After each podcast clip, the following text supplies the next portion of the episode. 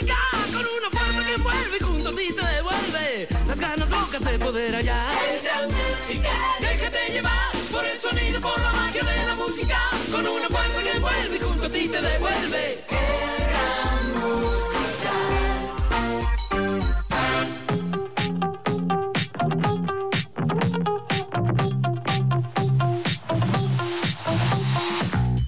Temas muy interesantes en el Gran Musical. Esta es la entrevista de Cristian del Alcázar Ponce.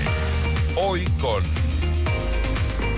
Bueno, estamos listos para nuestra primera entrevista en esta mañana. Gracias por seguir nuestra transmisión en el canal de YouTube FM Mundo Live, nuestra página fmmundo.com. Vuelven o no los apagones a nuestro país. Vamos a conversar de este tema con Hugo Arcos. Es experto en temas energéticos. Ya hemos hablado con él en ocasiones anteriores y es muy preciso. Hugo, bienvenido. Gracias por estar con nosotros. ¿Cómo está? Buenos días. Hola, muy buenos días. Un gusto saludarle, Cristian, y también saludar a toda la, la audiencia de este prestigioso programa. A usted, gracias por eh, estar con nosotros. El eh, temporal ha ayudado, afortunadamente, para que de- dejemos de tener los terribles apagones con sus grandes pérdidas en el país. La pregunta es, ¿hasta cuándo? ¿Es una prueba superada o todavía no, por el momento, mi estimado Hugo? Eh, bueno, las previsiones para lo que serían los meses venideros, pues como usted lo ha señalado, tenemos la disponibilidad ahora de buenos eh, afluentes, buenos caudales, y eso prácticamente soluciona, por lo menos durante estos meses, lo que sería el abastecimiento energético del país. Eh, está de por medio está también el mantenimiento que se tiene que hacer a la mitad de la central Coca-Cola Sinclair, es un mantenimiento importante, hablamos de alrededor de 600 megavatios que tienen que quedar fuera de operación. Eh, sin embargo, sin embargo, y a pesar de que no se ha previsto, de acuerdo con lo que era el pedido del Operador Nacional de Electricidad, el tener generación eh, de respaldo para este mantenimiento mayor, sin embargo, se prevé que durante estos meses que se va a realizar este mantenimiento, precisamente aprovechando la época lluviosa, no, no se tendrían cortes. Más o menos hablamos hasta el mes de agosto de- se daría este mantenimiento. Ay, menos Eh, mal, menos mal. Entonces no hay, no hay cortes de energía, no tendríamos cortes de energía, como van las cosas al menos durante los próximos meses. Hasta agosto con seguridad que no habría, no habría cortes de energía. Ahora, lo importante, mi estimado Hugo, es trabajar para que no volvamos a estar en los apuros eh, del año anterior más adelante, ya para los meses de septiembre, octubre, noviembre, diciembre. Otra vez lo mismo. Sí, lastimosamente eh, de las eh, últimas informaciones que se tiene, de la- del acceso a la información que uno cuenta, no se tiene todavía un proceso adecuado, no, no se ha planteado un proceso de licitación ni de compra de nueva generación para instalar en el país. Estamos ya en el mes de febrero, esta instalación de una central de generación térmica toma sus al menos sus ocho o nueve meses. Lastimosamente de lo que se conoce hay muchas trabas establecidas por el por un fallo de la Corte Constitucional y no es posible la, el otorgamiento de licencias ambientales. Eso está un poco vedado.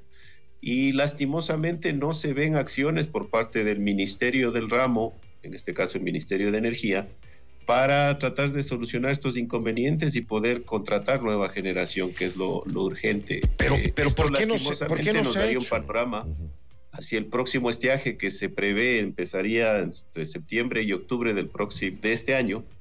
Eh, no tendríamos la total certeza de que, como no entra nueva generación, pues no tendríamos la total certeza de que no se vayan a poder reproducir nuevos apagones hacia el fin de año. Pero ¿por qué no se está haciendo todo esto si incluso ahora tenemos ya hasta una ley antiapagones que ojalá sirva de algo, ¿no? Bueno, la ley, como usted menciona, ha sido llamada, eh, diríamos de una manera un poco elocuente, ha sido llamada antiapagones. Eh, lastimosamente, unas- una ley que todavía no tiene una- un reglamento emitido, está elaborándose. Eh, por lo tanto, la posibilidad de que ya se incorporen nuevos proyectos por iniciativa privada no es una realidad. ¿Cuáles son los No, puntos más importantes de esta ley que deberíamos eh, tener todos en cuenta, Hugo? Una de las cuestiones principales de la ley es el hecho de que abre la posibilidad de que inversionistas privados puedan eh, implementar generación básicamente con recursos renovables en el país, eh, ya sin un límite estricto como era antes en cuanto a la capacidad de esos proyectos. Entonces, pensar en proyectos del orden hasta de 10 megavatios podría ser posible, eh, depende un poco de la iniciativa privada, pero lastimosamente al no estar el reglamento tampoco es que es de inmediata ejecución, no, no es de inmediato eh, la posibilidad de ingreso de estos proyectos. ¿Qué otros puntos importantes tiene esta ley? ¿Perdón? ¿Qué otros puntos importantes tiene esta ley? Sí, adicionalmente está el hecho de que se plantea la posibilidad también de que se realicen licitaciones por parte de, en este caso, del Estado, del Ministerio, para la incorporación de proyectos eh, por parte de, empresas privadas o la licitación de, de, lo que serían concesiones para la posibilidad de empresas privadas participen. Lastimosamente todo esto está frenado por asuntos de las licencias ambientales, que como indiqué, existe una, una resolución, no más bien dicho, una, un dictamen de la Corte Constitucional que limita la posibilidad de la entrega de licencias ambientales. Y estos aspectos no han sido atacados o gestionados por parte del gobierno, que debería ser algo urgente, porque de lo contrario, así exista la ley o así esté ya el reglamento, mientras existe este dictamen de, la Corte Constitucional, no será posible la incorporación de nuevos proyectos importantes al país. Es grave lo que usted nos está diciendo. Y bueno, en general las leyes, muchas se quedan solamente en el papel y también depende mucho de los reglamentos y en ocasiones se demoran demasiado en emitir los mismos. Yo creo que eh, eh, en este momento esto es urgente porque no queremos, no queremos por nada del mundo volver a vivir lo del año anterior, de estar sin algo tan importante. Eh, que, realmente yo no llego a comprender como en el año 2023 estuvimos eh, dos, cuatro, seis horas sin energía eléctrica, con todo eso, con todo lo que eso significa, Hugo. Pero para que no vuelva a pasar, hay que tomar medidas ya, urgente, ahora y no confiarnos. Así es, eh, no tenemos, no tenemos buenas noticias en ese sentido, no hay la, no, no se conoce de proyectos de generación que se estén instalando Lastimosamente la, presencia de buenos caudales un poco calmó el tema y ya no se ha retomado, no se ha seguido las gestiones necesarias.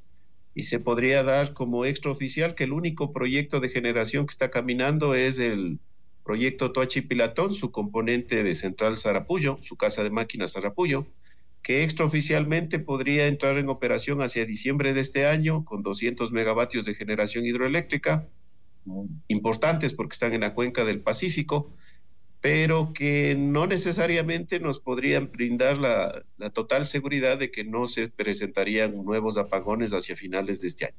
Bueno, por ahora entonces no tendremos apagones, pero si no se hacen eh, todos estos temas que hemos hablado en esta mañana con la urgencia eh, del caso. Hay que trabajar en el eh, reglamento, hay por hacer muchas cosas si no queremos que a finales de año nuevamente pasemos por los temibles y terribles apagones. Hugo Arecos, experto en temas energéticos. Le agradezco, Hugo, por haber estado esta mañana con nosotros aquí en FM Mundo.